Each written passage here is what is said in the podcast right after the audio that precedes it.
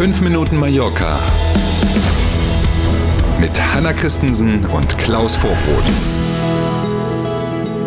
Schwupps, da sind wir wieder. Mittwochmorgen. Heute ist der 23. November. Schön, dass Sie dabei sind. Wir starten. Hier kommen 5 Minuten Mallorca. Schönen guten Morgen. Windgeschwindigkeiten bis zu 135 Stundenkilometer. Oh. Sturmtief Denise hat aber zum Glück nur Sachschäden verursacht. Mhm, davon aber dann doch einiges. Ähm, Im Westen der Insel wurden übrigens die höchsten Windgeschwindigkeiten gemessen. Dazu auch an den Küsten bis zu sechs Meter hohe Wellen. Im Hafen von Poyenza sind sogar äh, Schiffe quasi an die Hafenmauer gedrückt worden. Auch im Hafen von Sawyer gab es Schiffe, die an Land gespült wurden. Äh, zahlreiche umgestürzte Bäume und gerissene Stromleitungen haben dafür gesorgt, dass zeitweise jedenfalls Straßen gesperrt werden mussten und Umleitungen eingerichtet wurden. Die Feuerwehr ist alleine 35 Mal ausgerückt. All das war in der Nacht zu gestern äh, de facto so. Mhm. Und dann hat sich ja im Laufe des Tages ein bisschen beruhigt. Und wie es heute wird, das hören wir von Hanna dann gleich am Ende der Sendung. Genau. Palmer bekommt eine neue Tiefgarage. Halleluja! Und die kostenpflichtigen Parkplätze an den Straßen werden erweitert. Naja.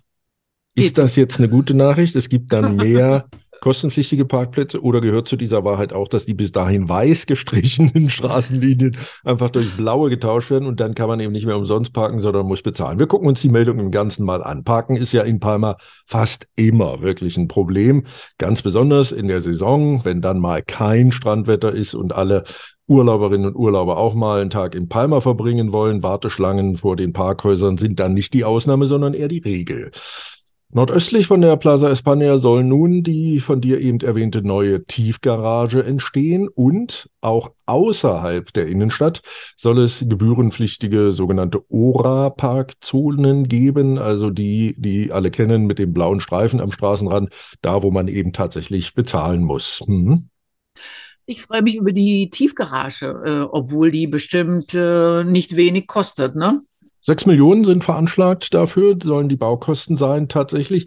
Allerdings großes Fragezeichen noch. Wir wissen immer nicht, äh, im Moment noch nicht so rum, wann die denn fertig sein wird, wann man also das erste Mal ah.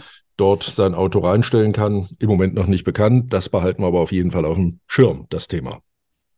Hotels und Fluggesellschaften melden eine hohe Nachfrage für Mallorca. Der Dezember scheint noch besser zu werden als der Dezember vor Corona im Jahr 2019 womit er sich ja quasi allen anderen Monaten in diesem Jahr anschließen oder fast allen Monaten anschließen würde. Die Airlines melden logischerweise im Vergleich zum Sommer zwar deutlich weniger Flüge, aber eine durchschnittliche Auslastung, auch jetzt in der Nebensaison im Dezember dann von jetzt schon mehr als 70 Prozent. Das ist ganz ordentlich.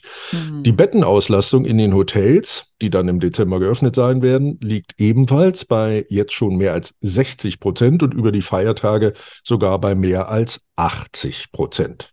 Ja, und die Stadt Palma führt bestimmt wie immer. So ist es, man kann auflisten, wo die interessanten Gebiete sind, also die Gebiete, die tatsächlich eine vernünftige Auslastung bieten werden im Dezember. Das ist die Stadt Palma, aber eben auch die Playa de Palma, das ist Cala Mayor, Alcudia, Can, Picafor und dann eher so in deine Richtung Palma Nova und Magaluf. Das ist so das, wo es passieren wird, wo man also dem unbekannten Wesen eines Urlaubers mal begegnen wird im Dezember.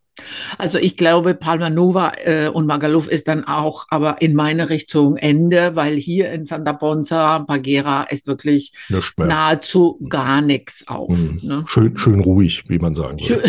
Schön, genau, schön ruhig. Wir sind beim Wetter. Heute scheint wieder fast überall auf der Insel die Sonne und es bleibt trocken. Und das Thermometer schafft es wieder auf 19 bis 22 Grad. Gute ha. Sache. Hm. Wunderbar. Und das jetzt alles mit frischer Luft ist ja alles einmal kräftig durchgepustet worden in den letzten Stunden. Und dermaßen Und kräftig. Ja, so bei uns ist auf alle Fälle ein Baum im Garten umgefallen. Adios Baum. ja. ja. Gott sei Dank stand kein Auto drunter, also hoffe ich jedenfalls. Ja, ja, nicht im Garten. Nee, normalerweise nicht. Oh, ja. Also wünschen wir einen schönen Mittwoch und melden uns morgen früh wieder. Bis dahin. Danke für heute. Passen Sie auf sich auf. Bis morgen um sieben. Tschüss.